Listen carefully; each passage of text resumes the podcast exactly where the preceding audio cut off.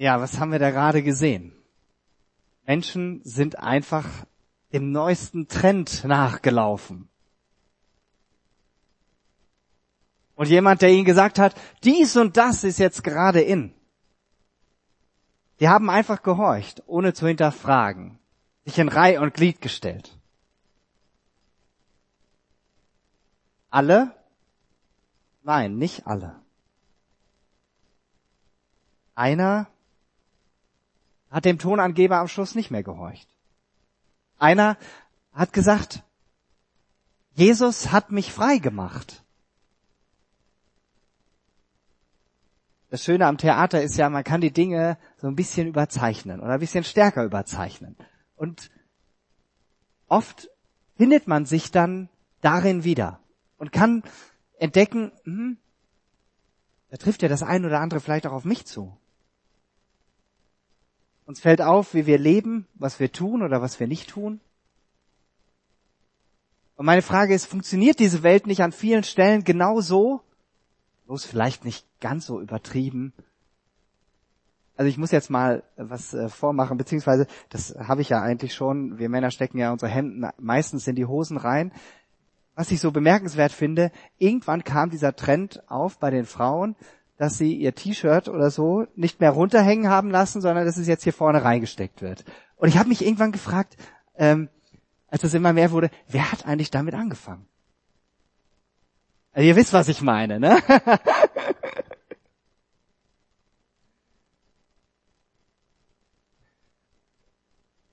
ja, man darf im Gottesdienst auch richtig herzhaft lachen, das ist cool. Also ich habe nichts dagegen. Ich habe mich nur gefragt, wer hat damit angefangen? Ja, also ähm, ja. Also wie angekündigt geht's. Vor zwei Wochen habe ich ja ähm, darüber gepredigt, geistlich fit und gesund durch Vergebung. Und ich hatte da schon gesagt, dass es heute eine Fortsetzung gibt, geistlich fit und gesund durch Gehorsam. Habe ich den Titel noch ein bisschen kürzer gemacht. Und ähm, die Ausgabe unseres aktuellen Gemeindemagazins oder die aktuelle Ausgabe davon von der Meer, die hat ja einen ähnlichen Titel. Äh, die heißt ja Fit und gesund aus christlicher Sicht. Und als wir über diese Ausgabe nachgedacht haben, war das für mich auch Anlass zu sagen, okay, ich mache das auch mal zum Predigtthema. Und heute Morgen stelle ich die Behauptung auf, dass wir durch Gehorsam geistlich fit und gesund werden und bleiben. Gehorsam, ein Wort, das irgendwie ziemlich aus der Mode gekommen ist. Ich nutze ja gerne Bilder, um Dinge auch zu veranschaulichen, und dann habe ich hierzu auch was versucht zu finden. Und ähm, da gibt es so eine schöne kostenlose Bilderseite, wo man dann nicht sich um die Rechte kümmern muss, die kann man einfach so verwenden. Und 99 0,5 Prozent der Bilder, die mir angezeigt wurden, war sowas hier. Hunde, die irgendwie gehorchen. Ja, wer ist Hundebesitzer hier? Ihr, ihr freut euch, wenn unsere, wenn eure Hunde so brav da sitzen, ne? dann warten sie eigentlich schon darauf, dass ihr was aus der Tasche holt und ihnen dann gebt, weil sie irgendwas ganz brav gemacht haben. Oder ich fand auch so ein Bild. Das war dann äh, ja ja, so eine kleine Parodie. Ähm ich dachte mir, irgendwie bin ich nicht auf der richtigen Fährte. Und dachte mir auch, also eigentlich hatte ich doch nach Gehorsam gesucht und nicht nach Hundedressur. Dann fand ich, eine der ersten Aussagen, die mir begegnet ist, war, Unterordnung ist etwas für Hunde. Okay? Das war irgendeine Elternseite. Wie gut, dass wir als Jesus-Nachfolger ein Buch haben, in das wir hineinschauen können, nämlich die Bibel. Und in der Bibel gibt's ganz, ganz viele Stichworte, ganz viele Begebenheiten, wo es um dieses Thema Gehorsam ging. Wir haben eine davon gerade in der Schriftlesung gehört. Eine, wo Gott einen ganz klaren Befehl gegeben hat und der König Saul und seine Leute haben sich einfach darüber hinweggesetzt. Und Samuel sagt dann so plastisch, so deutlich, was ist wichtiger? Dass für Gott geopfert wird oder dass ihm gegenüber Gehorsam geübt wird? Er hat ganz klar gesagt, Gehorsam ist das, was vor Gott am meisten zählt. Es gibt total viel zum Thema Gehorsam, deshalb muss ich heute Morgen äh, bewusst auswählen und kann nicht auf jedes eingehen. Und wir sehen uns dazu einen Bibelabschnitt aus dem Kolosserbrief an, den Paulus an die Christen in Kolosse schreibt in Kapitel 1. Und dann da finden wir unser Thema auch wieder. Und ich finde es immer hilfreich, wenn man weiß, in welchem Zusammenhang ist der Text, über den gesprochen wird, in welchem Zusammenhang ist er eingebettet. Und da möchte ich gerne, ähm, bevor ich den Text lese, drauf eingehen. Paulus und sein Mitarbeiter Timotheus, die schreiben diesen Brief, so steht es am Anfang dieses Briefes, an die Christen in Kolosse. Und dieser Brief beginnt total fröhlich. Sie freuen sich von Herzen darüber, dass in dieser Stadt, ähm, wo vorher es keine Christen gab, dass diese Menschen zum Glauben an Jesus gefunden haben. Diese Stadt liegt ja in der heutigen Türkei und sie schreiben dann weiter in ihrem Brief, dass sich der Glaube daran als lebendig zeigt, dass sie allen Glaubensgeschwistern ganz viel Liebe entgegenbringen. Und Epaphras, ebenfalls ein Missionar, jemand wie Paulus, der rumgezogen ist und den Menschen von Jesus erzählt hat, der war derjenige, der die gute Nachricht von Jesus zu ihnen gebracht hat und sie haben sie ganz fröhlich aufgenommen. Sie begannen Jesus zu vertrauen und so entstand diese Gemeinde in Kolosse. Damals gab es ja noch kein Facebook, kein Instagram, keine Livestreams. Ähm, und Epaphras, der ist äh, zu Paulus und Timotheus gekommen und er hat ihnen noch persönlich erzählt, was äh, da vonstatten gegangen ist, wie die Menschen Jesus aufgenommen haben, wie sie sich untereinander kümmern und welch große Liebe der Geist Gottes in der Gemeinde in Kolosse wirkt. Und dies alles schätzen Paulus und Timotheus am Anfang ihres Briefes ganz stark wert. Und im Anschluss daran folgt dann der Predigtext für heute Morgen. Die Verse 9 bis 14 aus Kolosser 1 und das möchte ich gerne vorlesen. Ich lese das nach der neuen Genfer Übersetzung und wenn ihr selber eine Bibel habt, könnt ihr das gerne da mitlesen. Überschrieben ist in der neuen Genfer Übersetzung der Abschnitt mit nach Gottes Willen leben. Deshalb, schreiben Paulus und Timotheus, hören wir auch seit dem Tag, an dem wir davon erfahren haben, nicht auf, für euch zu beten. Wir bitten Gott, dass er euch durch seinen Geist alle nötige Weisheit und Einsicht schenkt, um seinen Willen im vollen Umfang zu erkennen. Dann könnt ihr ein Leben führen, durch das der Herr geehrt wird und das ihm in jeder Hinsicht gefällt. Ihr werdet imstande sein, stets das zu tun, was gut und richtig ist sodass euer Leben Früchte tragen wird und ihr werdet Gott immer besser kennenlernen. Er, dem alle Macht und Herrlichkeit gehört, wird euch mit der ganzen Kraft ausrüsten, die ihr braucht, um in jeder Situation standhaft und geduldig zu bleiben. Freut euch und dankt ihm, dem Vater, dass er euch das Recht gegeben hat, an dem Erbe teilzuhaben, das er in seinem Licht für sein heiliges Volk bereithält.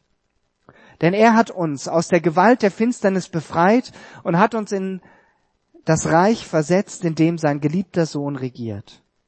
Durch ihn, Jesus Christus, sind wir erlöst. Durch ihn sind uns unsere Sünden vergeben. Ich möchte gerne beten. Jesus, ich danke dir für dein Wort, was du uns in der Bibel gibst.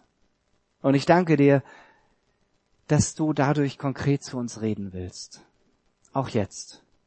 Und ich bete, dass du uns bereit machst zum Hören und dann auch zum Tun, damit du geehrt wirst. Amen. Bevor wir uns den Bibeltext näher anschauen, lasst uns kurz darüber nachdenken, was Gehorsam überhaupt ist. Wenn ich jetzt hier rumgehen würde, ich mache es heute nicht, vielleicht mache ich das ein andermal, und euch fragen würde, was ihr unter Gehorsam versteht, würde ich wahrscheinlich sehr unterschiedliche Antworten kriegen. Und es muss ja auch irgendwie einen Grund geben, warum unsere Gesellschaft mit diesem Begriff Gehorsam nichts mehr anfangen kann. Was ist also Gehorsam? Gehorsam bedeutet erstmal bestimmte Gebote oder Verbote zu befolgen. Das Wort kommt von Gehör, also von Horchen, Hören, Hinhören. Gehorsam kann von einer rein äußerlichen Handlung bis hin zu einer innerlichen Haltung führen. Und ich denke, bis hierhin kann jeder noch gut mitgehen und sagen, ja, nick ich ab, äh, kann ich gut mitgehen. Und dann gibt's noch ganz unterschiedliche Arten von Gehorsam. Es gibt zum Beispiel den militärischen Gehorsam. Wir haben den gerade in dem Theaterstück ganz gut ähm, vorgemacht bekommen. Ich weiß nicht, ob der Benny Sam beim Bund war, aber er wäre da gut aufgehoben gewesen. Aber vielleicht liegt das auch an seiner Arbeit als Gerichtsvollzieher. Da muss er die Leute auch mal so, äh, weiß ich nicht. Auf jeden Fall beim militärischen Gehorsam geht es darum, dass Befehle und Anordnungen strikt befolgt werden müssen. Befehlsverweigerungen, die haben meist Sanktionen zur Folge und da geht es ja oft auch um die Sicherheit anderer, wenn Soldaten zum Beispiel in einem Kriegseinsatz sind. Und nur in besonderen Fällen, zum Beispiel aus rechtlichen oder aus ethischen Gründen, kann man einen Befehl verweigern. Dann kennen viele bestimmt auch den Begriff Kadavergehorsam. Das heißt, ich opfere meinen Verstand. Eine Vorstellung, die uns allen vermutlich eher unheimlich vorkommt. Mir jedenfalls. Und dann gibt's pädagogische Ansätze aus dem 19. und 20. Jahrhundert, also die bis ins 20. Jahrhundert hineingingen, wo es darum ging, dass sich ein Kind den Eltern gegenüber zu fügen habe, bis dahin, dass der Wille des Kindes gebrochen werden muss. Und so ein Ansatz, der hat, findet sich sogar in christlichen Erziehungsbüchern. Und bei all diesen drei Arten von Gehorsam kann ich gut verstehen, warum unsere Gesellschaft sich weitläufig vom Gehorsam verabschiedet hat.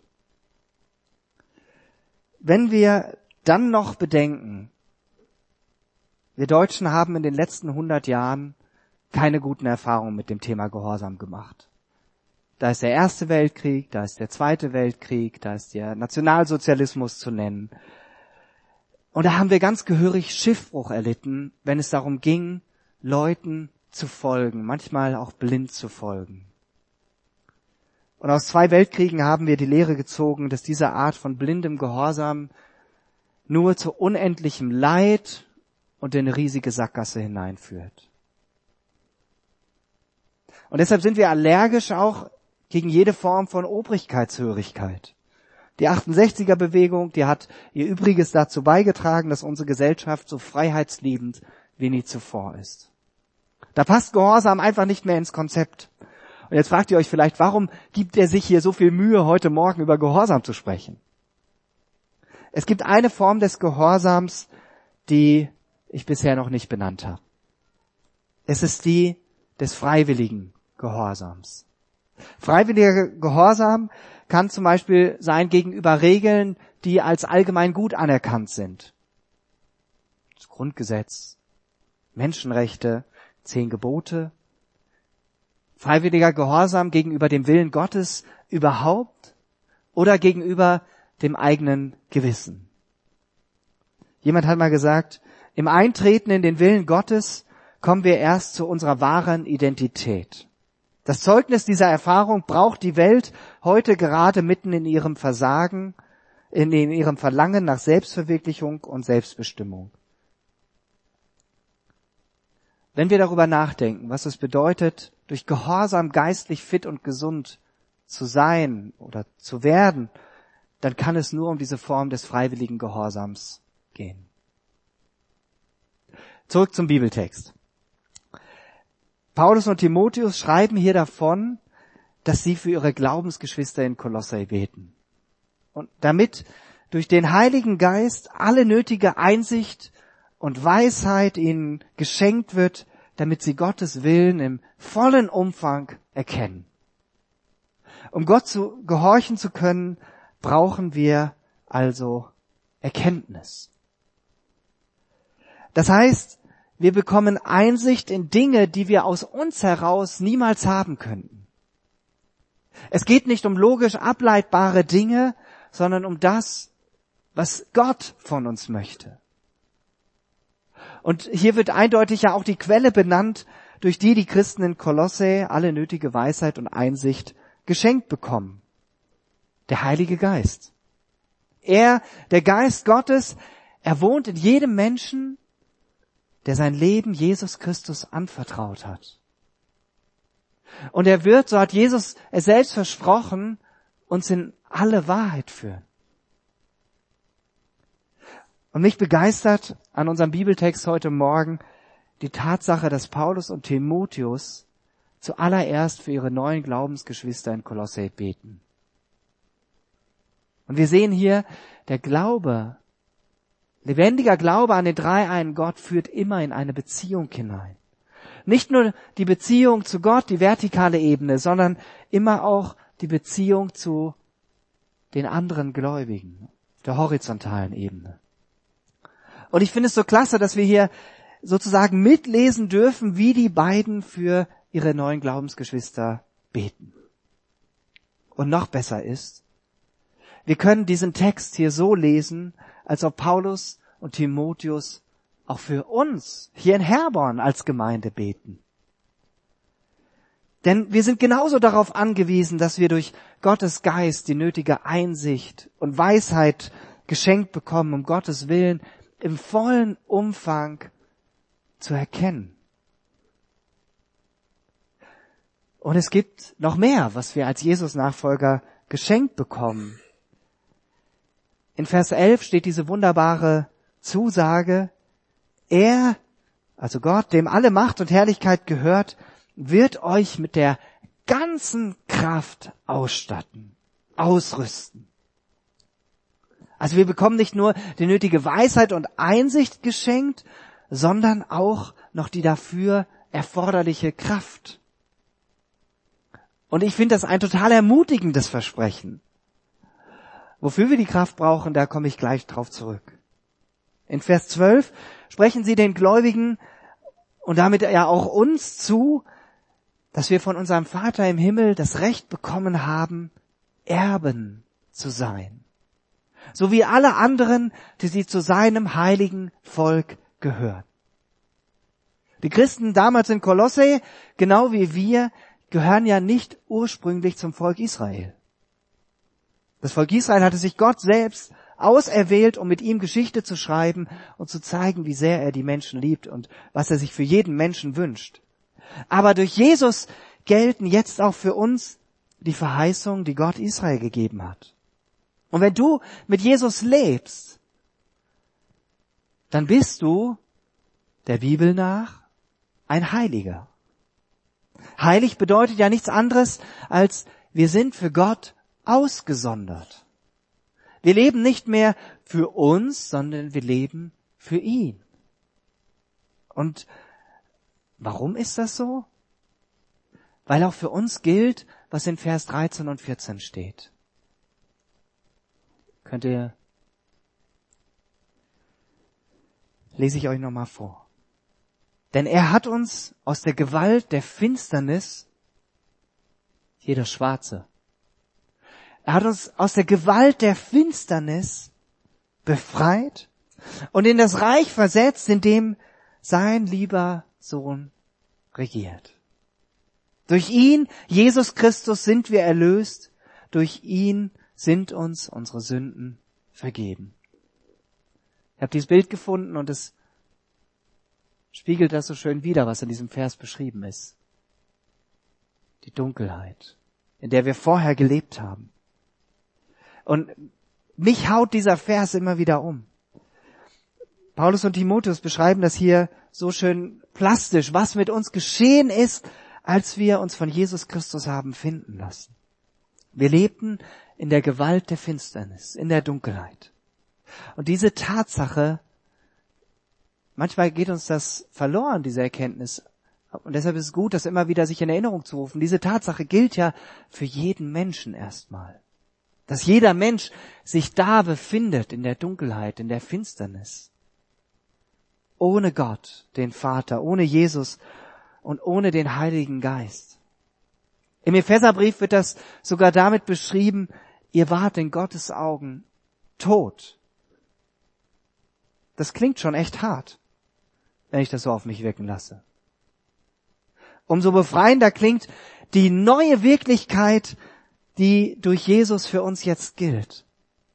Wir sind aus den Klauen der Finsternis befreit. Durch Jesu Tod am Kreuz hat er uns hineinversetzt in das Reich, in dem er regiert. Geistlich gesehen ist unser Zuhause nicht mehr auf dieser Welt und deshalb lernen wir jetzt auch auf das zu hören, was Gott uns durch sein Wort sagt und durch den Heiligen Geist zeigt. Wir brauchen also das Wort Gottes, wir brauchen die Bibel, um erfassen zu können, was Gott von uns möchte.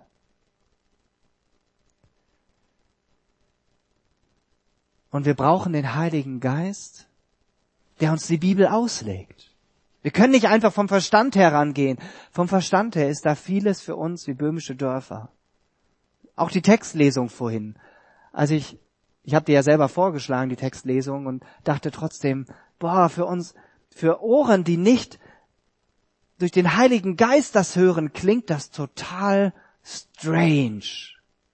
Können wir damit überhaupt nichts anfangen, wieso Gott hier sowas überhaupt befiehlt?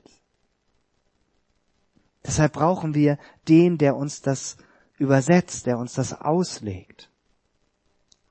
So lernen wir zu hören und zu gehorchen. Und das setzt natürlich dann voraus, dass wir mit dem übereinstimmen, was wir aus Gottes Wort erkennen. Der freiwillige Gehorsam, der geschieht nicht automatisch, sondern der muss sich immer wieder in der Tat auch als tragfähig erweisen. Er muss immer wieder in die Tat umgesetzt werden. Und damit bin ich bei meinem dritten Gedanken. In unserem Bibeltext spricht vor allem Vers 10 davon, was wir geschenkt bekommen, wenn wir durch Gottes Geist die nötige Einsicht und Weisheit bekommen. Er spricht davon, was geschieht, wenn wir die nötige Einsicht und Weisheit geschenkt bekommen. Ich lese den nochmal vor, beziehungsweise ihr könnt ihn mitlesen. Dann könnt ihr ein Leben führen, durch das der Herr geehrt wird. Also hier geht es um das, was wir dann tun können, ganz konkret. Und das ihm in jeder Hinsicht gefällt. Ihr werdet imstande sein, stets das zu tun, was gut und richtig ist, sodass euer Leben Früchte tragen wird. Und ihr werdet Gott immer besser kennenlernen. Ich sage nur, wow, Paulus und Timotheus, die beißen hier ziemlich groß ab, was sie hier, hier schreiben. Vielleicht ist in euch selbst, ist in euch, ist euch auch schon diese Einstellung begegnet, dass der Glaube an Jesus nur etwas für Menschen sei, die mit ihrem Leben nicht zurechtkommen. Wenn ich mir aber diesen Vers hier vor Augen halte, dann sehe ich was ganz anderes. Denn als Jesus-Nachfolger werden wir befähigt dazu, ein Leben zu führen, durch das Gott geehrt wird. Wir lernen stets das zu tun, was gut und richtig ist in Gottes Augen. Und unser Leben trägt gute Früchte und wir lernen zudem noch Gott immer besser kennen. Merkt ihr, wie viel wie viel Freude, wie viel Energie da drin steckt. Christen fragen nach Gottes Willen, weil sie dadurch immer mehr das echte Leben finden, zu dem Gott uns Menschen berufen hat. Und dabei geht es nicht um Körperkult, ja, den Fitnesstrend. Ich habe nichts gegen das Fitnessstudio, überhaupt nicht.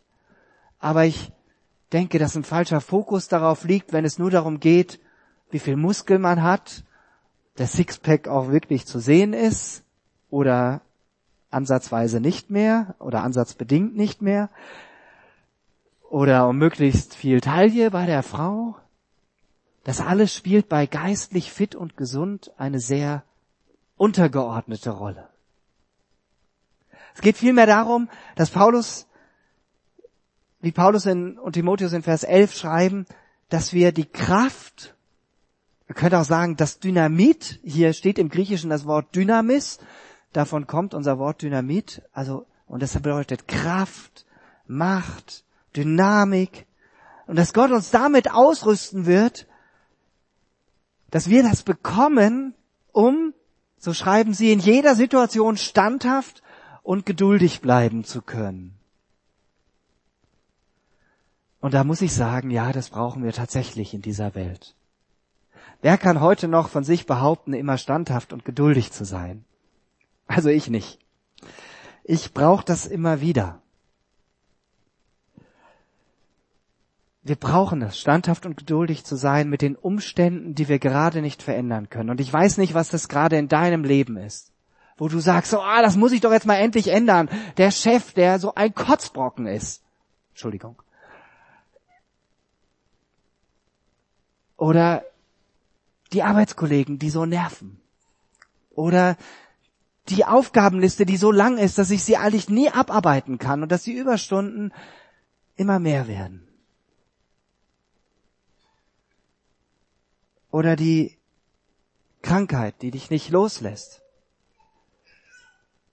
Was es auch immer ist. Wir brauchen Geduld. Und wir brauchen es, standhaft zu sein.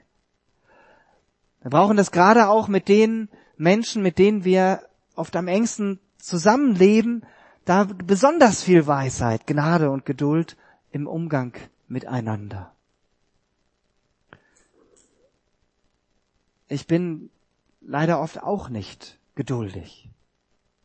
Aber ich finde es hier ermutigend, dass Gott mich beschenken wird, wenn ich mich danach ausstrecke, nach seinem Willen zu leben.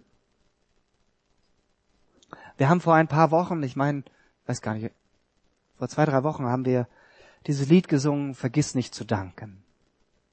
In der letzten Strophe heißt es, habe ich das hier nochmal mitgebracht, in Jesus gehörst du zur ewigen Welt, zum Glaubensgehorsam befreit. Du hast uns in deine, er hat dich in seine Gemeinde gestellt und macht dich zum Dienen bereit. Glaubensgehorsam, das Wort klingt tatsächlich ein bisschen altbacken. Aber irgendwie ist mir das, während wir dieses Lied gesungen haben, ganz neu ins Auge gesprungen. Und da kam mir dieser Gedanke, ja, Jesus macht nicht frei, macht uns frei von diesen allen möglichen Dingen in dieser Welt hören zu müssen, ihnen folgen zu müssen, und er macht uns fähig, ihm zu folgen. Was strömt nicht alles täglich auf uns ein und will uns gefangen nehmen und lenkt uns ab von Jesus? Ich habe euch noch ein paar Schlüsselverse zum Gehorsam mitgebracht. Kurz bevor das Volk Israel ins verheißene Land einzieht, erinnert Mose das Volk Gottes an die Gebote, die Gott ihnen am Berg Sinai gegeben hat. 5. Mose 26, 16. Heute gebietet dir der Herr, dein Gott, dass du tust nach all diesen Geboten und Rechten, dass du sie hältst und danach tust von ganzem Herzen und von ganzer Seele. Gott hatte gesagt, ich habe euch aus Ägypten herausgeholt, ich habe euch befreit und ich will euer Gott sein. Und euer Part ist es, auf mich und meine Gebote zu hören und sie zu befolgen. Leider, und das erzählt die Bibel ja auch in aller Deutlichkeit und Ehrlichkeit, hat das Volk Gottes durch die Jahrhunderte hindurch sich eher weniger als mehr daran gehalten. Und deshalb sandte Gott Jesus auf diese Welt. Und auch für Jesus war das eine Challenge. Er war auch in Sachen Gehorsam herausgefordert.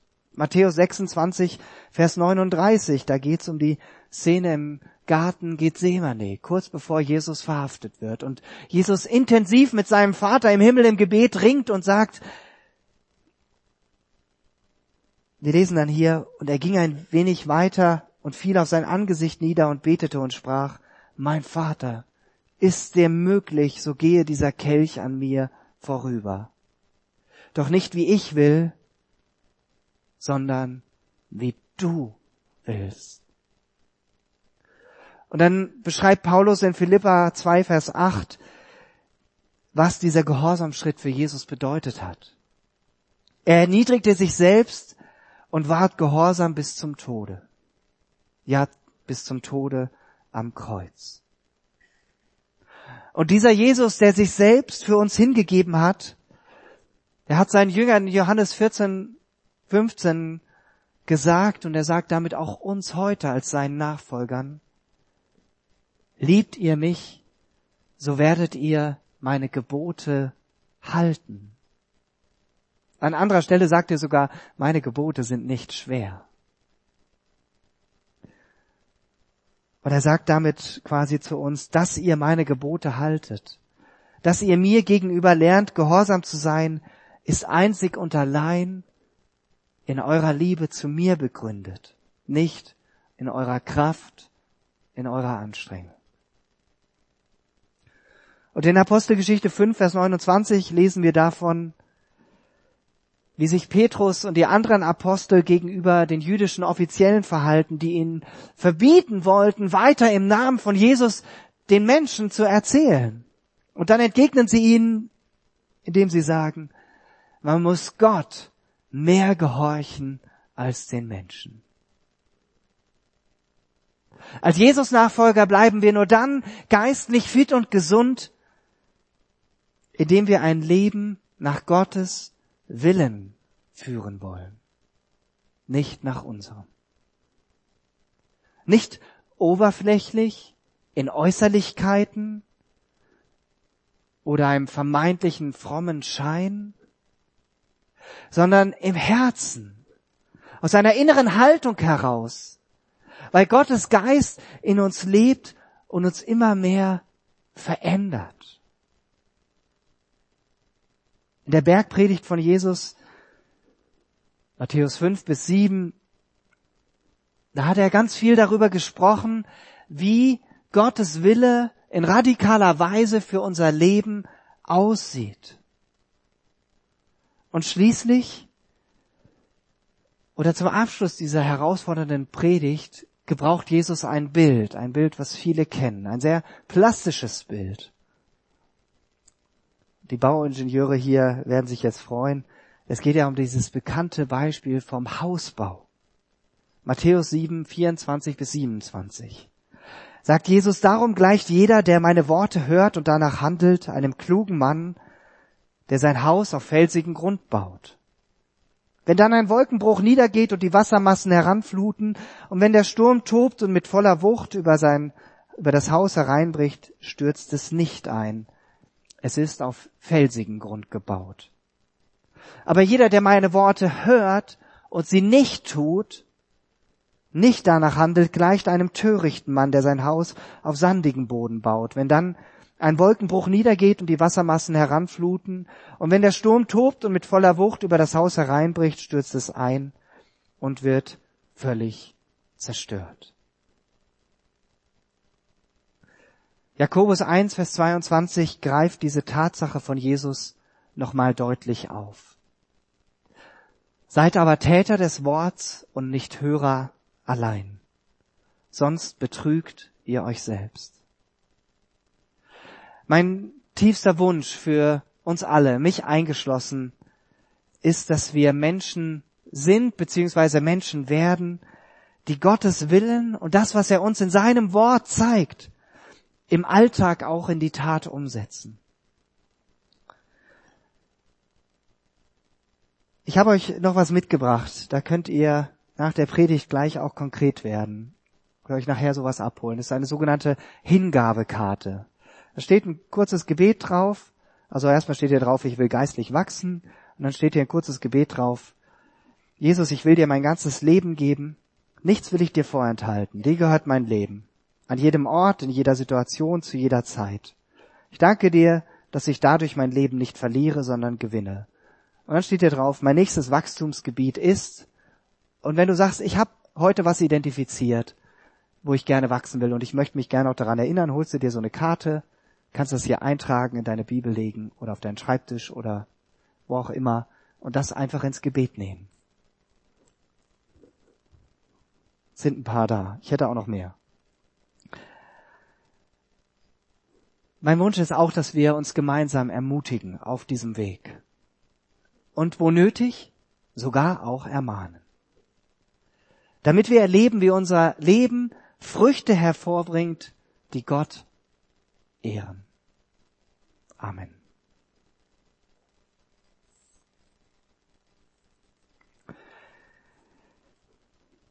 Wir werden jetzt ein Vortragslied singen. Den Text werdet ihr auch sehen. Und während dieses Vortragsliedes kannst du Jesus einfach ganz konkret fragen, in welchem Bereich in meinem Leben wünschst du dir, dass ich im Punkto Gehorsam wachse?